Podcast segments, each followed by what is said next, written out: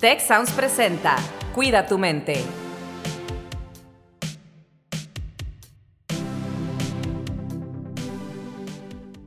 Hola, ¿qué tal? Bienvenidos, bienvenidas a un episodio más de Cuida tu mente. Yo soy Rosalinda Ballesteros. El día de hoy tenemos un episodio, creo yo, muy importante, muy interesante, eh, sobre cómo prevenir la ansiedad académica. Y para eso nos acompañan Minerva Cardona, ella es líder de mejoramiento académico en el Campus Monterrey del TEC de Monterrey. Hola Mine, ¿cómo estás? Hola, Solinda, buenas tardes, gracias por la invitación. Muy bien, gracias. Y Arturo Demián García Nepomuceno, que le gusta que le digan Nepo. Eh, Nepo es un mentor de excelencia académica. Nepo, bienvenido al programa. Muchísimas gracias por la invitación. Pues eh, creo que este tema es muy importante justo ahora que estamos iniciando el semestre académico y que en el sentido estricto eh, en Tec de Monterrey o en Tec Milenio donde yo estoy, pues eh, algunos estudiantes cambian de nivel académico, otros enfrentan el reto de materias nuevas que no habían llevado antes o incluso eh, conforme van avanzando, por ejemplo, en sus programas, pues materias más especializadas, dudas, etcétera. ¿Cómo, ¿Cómo debemos entender cualquiera de los dos este concepto de que lo académico nos puede provocar ansiedad. Linda, que la experiencia que tenemos acá, que ya es un ratito, con los chavos universitarios, sobre todo, y ahorita lo decías tú, cuando empiezan algo nuevo, cualquier situación nueva, sea la que sea, nos genera estrés, nos genera miedo, nos genera dudas. De ahí parte también que no te quedes quieto.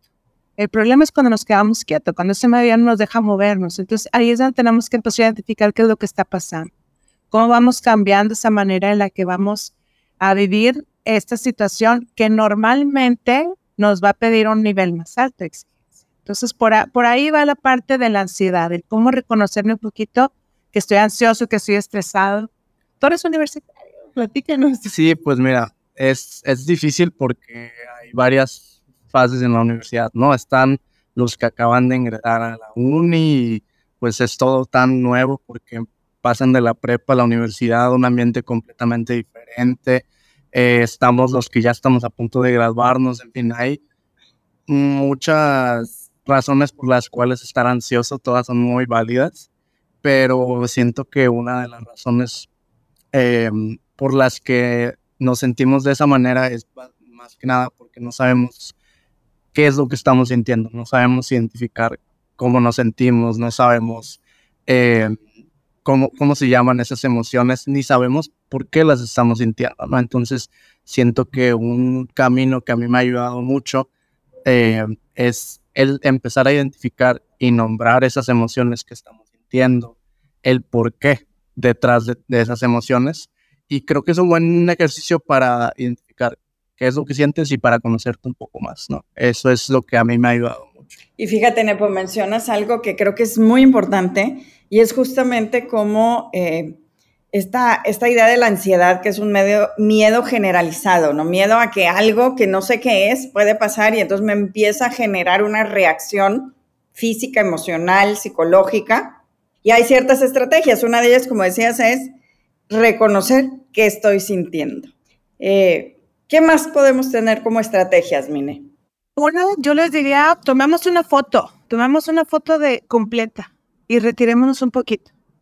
Cuando vemos la foto completa, nos permitimos ver el paisaje y ver hacia dónde vamos. Reconocer un poquito nuestros talentos. Seguramente ya pasamos por una situación parecida y nos ha ido bien. Entonces, encontremos algo donde nos ha ido bien, parecido, y vayamos, comencemos a fluir, pero no, no nos detengamos. Esta foto nos va a ayudar a ver también cuáles son nuestros talentos y esos talentos nos ayudan a pensar también en positivo, porque a veces, a veces sí nos ponemos a pensar, eh, ¿cómo, no? Y aquí es el cómo sí y cómo se has llegado hasta aquí. Si has llegado a la universidad, si has llegado a la prepa, si has llegado a este momento, es porque has hecho muchas cosas para estar en este momento. Creo, creo que la foto, cuando hacemos el regreso con los chavos, nos funciona mucho en saber para dónde voy, hacia dónde me muevo, porque finalmente el paisaje está completo y quiero estar aquí, que eso es lo más importante. Y con respecto a lo que, con lo que dices, Mine, siento que un, eh, un ejercicio que podemos hacer, además de ver la imagen completa, es también hacer ese ejercicio, pero para tareas específicas. Yo creo eh, que muchos de nosotros estudiantes hemos vivido experiencias eh, que nos han puesto los pelos de punta, específicamente hablando de las tareas que nos encargan en clase. Entonces, yo siento que ese ejercicio que tú mencionas es muy útil. ¿Por qué? Porque así te ayuda como a evaluar todo lo que necesitas saber de la tarea que tienes que hacer, cómo la vas a hacer y así ir estableciendo pequeñas metas que te puedan ayudar como a cumplir con esa tarea.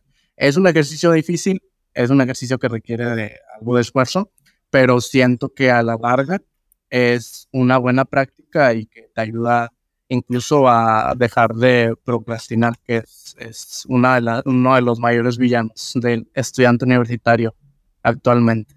Claro, y fíjate, dice, dicen algo bien importante, Carlos y yo con frecuencia hablamos del trabajo de Kelly McGonigal sobre el estrés, ¿no? Y, cómo hacer del estrés una parte, pues, eh, integral, normal de nuestra vida, porque el estrés es parte de la vida y a veces hasta es eh, positivo cuando entendemos que esa emoción está ahí para hacernos notar que hay algo importante para mí que está en riesgo, ¿no? Y entonces Probablemente, ¿verdad? Si estamos empezando el semestre, estamos empezando un programa académico nuevo, eh, donde estemos, ¿verdad? De pronto digo, ¿y qué tal si fallo, no? Y decías, Min, esta conversación mental interna, ¿no? Que puede irse a ver todas las amenazas, riesgos y entender que está ahí para protegernos, pero tomar acción, ¿no?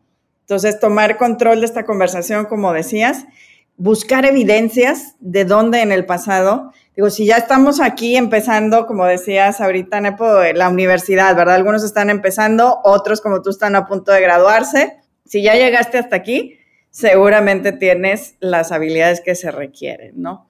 Eh, y, decíamos esto de eh, tomar la foto, ¿verdad? ¿Cómo puedo generar estrategias para, por ejemplo, establecer metas, ¿verdad? Eh, cuidar qué espero yo de mí también, ¿no? Porque de pronto hay, hay un tema aquí donde yo digo, es todo o nada, ¿no? Eh, y eso también genera mucho estrés a veces cuando no estoy entendiendo algo y, y, y, la mente se va a decir, no entiendo nada, no sé nada, no puedo con esto. Eh, ¿cómo, ¿Cómo podemos manejar esto? Y luego vamos a regresar, si te parece, Nepo, al tema de procrastinar, que creo que es bien importante también. Es difícil establecer como objetivos si no eres lo suficientemente específico y conciso con qué es lo que quieres lograr, en cuánto tiempo lo quieres lograr, para cuándo, por ejemplo, en las tareas, para cuándo es tal tarea. Lo que a mí me sirve mucho es dejar de pensar en el objetivo principal, en el objetivo final, que es terminar la tarea, sino más bien, eh, por ejemplo, si la tarea es tienes que leer 50 páginas para el final de la semana. Dejar de pensar en tengo que leer 50 páginas y más bien repartirlo en un tiempo que para mí sea como más trabajable. Entonces, en vez de 50 páginas, tal vez tengo 5 días para hacerlo, pues en esos 5 días ir repartiendo la tarea, ¿no? 10 páginas este día, 10 páginas este otro día. Y así con esas metas un poco más pequeñas y un poco menos abstractas, más específicas, puedes llegar a cumplir el objetivo que, necesitas, ¿no? Em, y también, o sea, me sirve mucho estar en constante retroalimentación con mi profe, con mis compañeros, etc. Creo que es bien importante eso que dice Nebo, pero sabes que a veces creo que nos falta comunicarlo. A veces tenemos miedo a decir mi propósito y mi meta. Y cuando lo comunicamos, cuando lo decimos, cuando lo hablamos, cuando me dice, voy a leer 10 páginas hoy, también nos crea como un compromiso.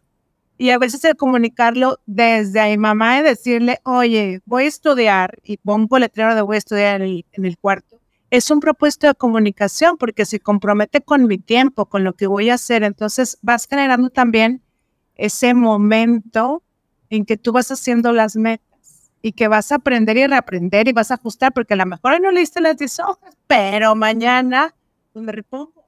Y lo más importante que yo siento que puede funcionar es tener a alguien a quien rendirle cuentas. Porque a veces la autorrendición de cuentas sí te puede ayudar, pero necesitas de ayuda externa, ¿no? Entonces tener un amigo que te diga, oye, hoy sí leíste las 10 páginas, o incluso tus papás, si sigues viendo con tus papás, hoy leíste las 10 páginas que tenías que leer, ¿no? Bueno, mañana, algo, algo así puede ayudar. Claro, y, y, entender que tenemos redes de apoyo, ¿no? O sea, que no tenemos que hacer las cosas solos, creo que solas, ¿verdad? Creo que eso es algo que, que están comentando, ¿no? Y, y, y, bueno, vamos a hablar un poquito de este posponer, ¿no? Eh, procrastinar, ¿no? Tengo algo, tal vez es difícil, tal vez no sé cómo hacerlo, y entonces en lugar de hacer esta, voy a decir, división, ¿verdad? Empiezas más digeribles o el siguiente paso, ¿no? Hay, hay un cuento que habla de, no recuerdo qué, qué, animales son, pero que están en una cueva en la oscuridad y le dice, no sé por dónde salir, no puedo ver la salida. Y, y uno le pregunta al otro, ¿puedes ver el siguiente paso?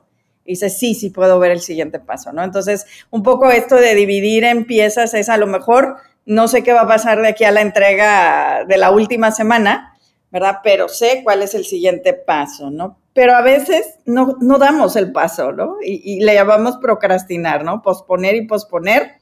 Eh, ¿qué, qué, qué, consejo das ahí, Nepo? Porque lo comentaste hace un momento. Pues mira, creo que en esos consejos, em, digo, como estudiantes universitarios somos expertos para procrastinar, pero creo que lo mejor en estos casos es siempre estar actuando con una anticipación. No, a ver, si no puedes dividir la tarea en cinco días, bueno, tal vez te, tienes, por ejemplo, si la tarea no se entrega esta semana, sino que se entrega dentro de tres semanas, bueno, tal vez esta semana no puedes enfocarte en eh, terminar la tarea, pero siento que mm, tiene que haber como un momento que le dediques y con ese momento que empieces a dar el primer paso, con ese momento que empieces a enfocarte en la tarea, ya tienes como un antecedente para de ahí seguir con los siguientes pasos que son un poco más visibles, ¿no? Lo más difícil siempre es empezar, dar el primer paso. Pero después de dar ese primer paso, lo, lo siguiente es un poco más digerible, un poco más fácil. Entonces, si no puedes enfocarte en el tiempo en el que necesitas hacer la tarea, pues tal vez enfocarte en el paso que tienes adelante de ti, en la tarea que tienes que hacer para empezar y ya después desenvolverte y este terminar terminar todo, ¿no? Pero pues sí, lo más difícil es dar ese primer paso, como dices tú. Y sabes, creo que también aquí es poder distinguir, sobre todo cuando dejamos todo al final, lo urgente y lo importante. Porque ya dejamos todo al final y todo va a ser urgente, pero ¿qué es importante? En cuestión de tareas, ¿cuál me cuentan?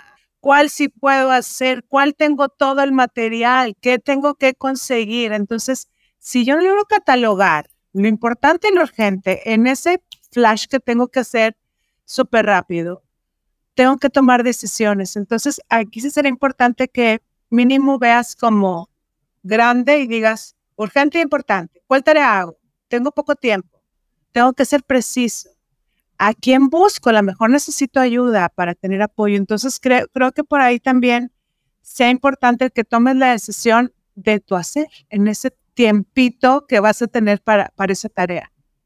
Oye, yo he, he leído varios artículos que hablan sobre que a veces posponemos, procrastinamos porque tenemos tanto miedo a no hacerlo bien que entonces en la mente se crea una dinámica donde pues ya no tuve tiempo de hacerlo y me falló el tiempo, pero no fallé eh, en capacidad, ¿no? Y entonces esa, como decía ahorita Nemo, ¿verdad? Dar ese primer paso es importante porque si no, pues nosotros, nosotras nos estamos... Eh, enfilando a fallar, ¿verdad? Y si fallamos, como decías hace rato, si no leí las 50 páginas hoy, pues también aprender, ¿no? Ahora, hay, hay eh, y lo mencionamos también con frecuencia, ¿verdad? Una serie de recursos eh, para la comunidad del TEC en el sitio Te Queremos.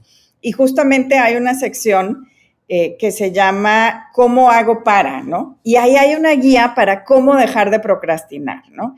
Entonces, también hay una guía para eh, cómo gestionar el tiempo, ¿no? Y a veces, eh, conforme vamos creciendo y, en esta transición, por ejemplo, los jóvenes adultos que están en, la universidad nos enfrentamos cada vez más a decisiones que tenemos que tomar con autonomía, ¿no? O sea, cuando íbamos a la escuela de pequeños, ¿verdad? La maestra nos, nos decía qué íbamos a hacer cada hora, la mamá nos decía, siéntate a hacer la tarea, pero pues a lo mejor a los 20, 21, 22 ya se espera más de nosotros y a veces son habilidades que tenemos que aprender, ¿no? Eh, creo que eso es muy importante también. En todas las universidades, en todos los programas académicos, eh, hay ciclos, ¿no? Hay ciclos donde aprendo y ciclos o momentos donde tengo que demostrar lo que he aprendido. Eh, acá, por ejemplo, en Tech Milenio le llamamos evidencias del aprendizaje. Entiendo que en Tech 21 hay una semana 5 eh, por ahí que, genera algo de estrés en los estudiantes y las estudiantes. y pues en otros programas habrá a lo mejor eh, mensuales, finales, etcétera. Eh, platíquenos un poquito cómo podemos prepararnos si ya sabemos cómo funciona nuestro modelo y va a venir un momento de alto estrés. Mine. Yo creo que primero que nada, sentirme preparado. Ya estoy aquí. Lo primero que tengo que hacer es pensarme en positivo. Eso es bien importante.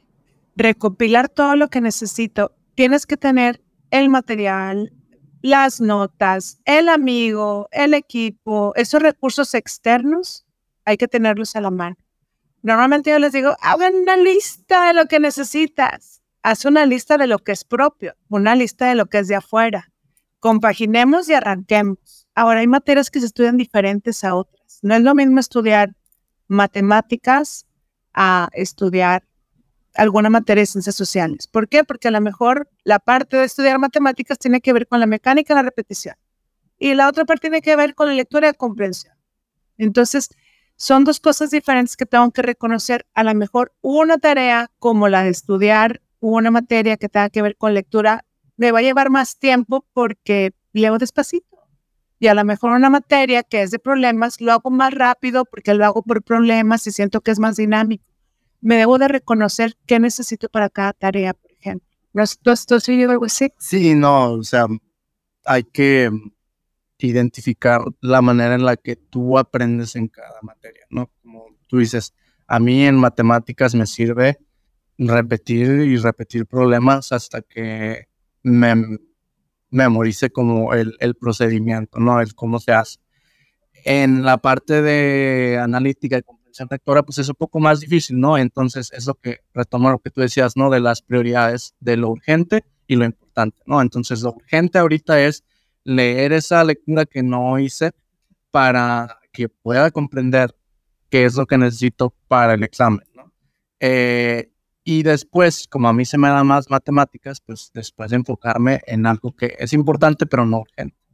Eh, o que estudio solito y que estudio en equipo. Que estudio solo, que estudio con mis amigos, este, que les sabe este amigo que me va a ayudar a hacer la tarea. Eh, y sobre todo, y lo más importante, identificar qué es lo que a ti te sirve para aprender, ¿no? Si a ti te sirve ir y preguntarle a tu profe asesorías 20 preguntas y así eh, al derecho y al revés saberte todo lo que necesitas saber de esta pregunta, o si a ti te sirve mejor ti mismo, ¿no? por tu cuenta, empezar a leer, em, eh, tienes que empezar a identificar qué es lo que te sirve a ti para aprender y para saber qué es lo que necesitas para los exámenes, para las evaluaciones en la dichosa semana 50 y 21. Quizá ha vuelto, se ha vuelto algo. Pero fíjate qué importante, porque ya sabes que viene, ¿no? O sea, como sabes que eh, en otras eh, instituciones educativas viene un examen o viene un proyecto final o con el nombre que, que le pongamos, ¿no? Eh, y, y, qué bueno que tengamos, bueno, primero este espacio, ¿verdad? Donde pues tenemos la fortuna que nos escuche audiencia en distintos países, que, que la gente sigue estos temas, pero qué bueno que en las instituciones educativas tengamos programas como el programa de mejoramiento académico eh, y quisiera que nos platicaras un poquito, Mine, eh, ya casi para cerrar, porque nos gusta eh, también que, que, nuestra audiencia tenga la oportunidad de escuchar cosas muy rápidas, efectivas, que nos dan consejos como lo que ustedes nos han dado. ¿Cómo el programa de mejoramiento académico ayuda a nuestros estudiantes? El programa desde hace ya varios, varios tiempo lo que busca es acompañar a los estudiantes para que incrementen sus habilidades, sus conocimientos. Queremos que el chico que llega al TEC se gradúe, pero se gradúe sabiendo más, aprendiendo más, siendo más académico, fortaleciendo ese perfil, no solamente el profesional, sino el área integral. Entonces, queremos que el chavo viva la experiencia completa del TEC. Y para eso necesitamos a veces tener algunas estrategias para poder estudiar. A eso nos dedicamos en Mejor Generamos programas y espacios donde los chavos les vendamos estrategias de estudio. Pueden ser materias, pueden ser talleres de 90 minutos, pueden ser talleres en MOOC que están liberados también. Puede ser también que los chicos tengan alguna duda vocacional, no sé qué estudiar bien, a lo mejor en mi carrera también trabajamos con la parte vocacional. Les damos así seguimiento a todas esas, digamos, eh, dudas o problemas que el chavo puede tener a lo largo de su estadio universitaria. Y lo más importante, generamos una estrategia para cada uno. Cada uno es diferente cada uno tiene habilidades diferentes, cada uno tiene aptitudes diferentes y el punto es llegar con cada uno y ver cómo vamos implementando algo, un plan de acción para que esto suceda. También aquí están, para nuestro gran orgullo, los MAES y NEPO. Que te platiquen NEPO, que son los MAES que también están Pues mira, el programa de MAES, de Mentores Académicos de Excelencia, eh, nace como de esta necesidad de los alumnos de pues tener eh, la asistencia un poco más, un poco más técnica, ¿no? Eh, el programa de mejoramiento académico se enfoca más en lo vocacional, nosotros más en lo académico, ¿no? Seguramente todos los estudiantes que me estén escuchando ahorita han de haber tenido una situación en la que por alguna razón o no pueden ir a asesorías con el profesor o sienten que les da mucha pena preguntar en clase o incluso tienes un profesor medio especialito que como que se porta especial cuando preguntas en clase y te da, miedo, te da eh, pavor preguntar. Nosotros estamos para eso, ¿no? Para que vengas con tus dudas de la materia en la que tú necesites ayuda y nosotros poder ayudarte y poder darte una atención un poco más directa, ¿no? No tan, si a, si a ti lo que más te sirve es una atención como uno a uno, eh, siento que pues los maestros estamos ahí como para apoyar en, en, ese tipo de situaciones. Eh, y pues nada, o sea, invitarlos a todos los que estén escuchando a que me imagino que son de otros campuses, entonces pueden investigar si en su campus están eh, disponibles eh, MAES, de, es parte de este programa. En Monterrey nos, nos situamos ahí en, en, biblioteca eh, del, del TEC, Biblioteca Central, entonces ahí con mucho gusto pueden ir, acercarse con nosotros, pedir ayuda, pedir un consejo de vida, lo que ustedes quieran. Nosotros estamos ahí para apoyarles en lo que Oye, pues también damos asesorías en línea. Ah, sí, también las asesorías en línea depende de tu disponibilidad, ¿no? Entonces, somos muy flexibles en eso y pues estamos ahí para apoyar. No, no es molestia para nosotros. Y yo creo, y sobre todo para cerrar este episodio, agradeciéndoles infinitamente, Mina y Nepo, que nos acompañen, eh, que definitivamente todos, todas debemos entender que a veces esas cosas que se nos dificultan, primero que nada son normales, que ese miedo o ansiedad que podemos sentir nos debe llevar a la acción y la acción es ir a utilizar estos recursos o los que tenga nuestro campus, nuestra institución educativa. Eh, y con eso también entender que estos procesos son procesos de aprendizaje, de conocernos, que son completamente normales y el sentido de logro una vez que superas una dificultad académica o de cualquier otro tipo, pues es mucho mayor, ¿no? Entonces, eh, pues muchísimas gracias por acompañarnos. Cerramos el episodio invitando, por supuesto, a quienes nos escuchan a utilizar los recursos de la comunidad TEC de Monterrey en, en, todo lo que hay en Te Queremos y todo lo que hay en el Instituto de Ciencias del Bienestar Integral. Muchísimas gracias. Hasta la próxima. Gracias. Gracias. Si quieres conocer más sobre cómo cuidar tu salud, te invitamos a escuchar Hola de Salud. La prevención hoy es parte del tratamiento. El podcast en el que nuestros expertos te darán consejos para vivir de manera sana, equilibrada y feliz. Felicidad, ese sería un objetivo último. Escúchalo en Spotify, Apple Podcast y Google Podcast. Gracias por escuchar un episodio más de Cuida tu mente. Productor ejecutivo de Tech Sounds, Miguel Mejía. Asistente de producción, María Monroy. Productor de Cuida tu Mente, Carolina Montes. Diseño, Daniela Solís, Lisette Rodarte y Pilar Ortega. Postproducción, Max Pérez, Marcelo Segura y Sergio Chávez. Los invitamos a escuchar el siguiente episodio de Cuida tu mente y el resto de los programas de Tech Sounds en Spotify, Apple Podcast, Google Podcast y tech.mx slash tech-sounds.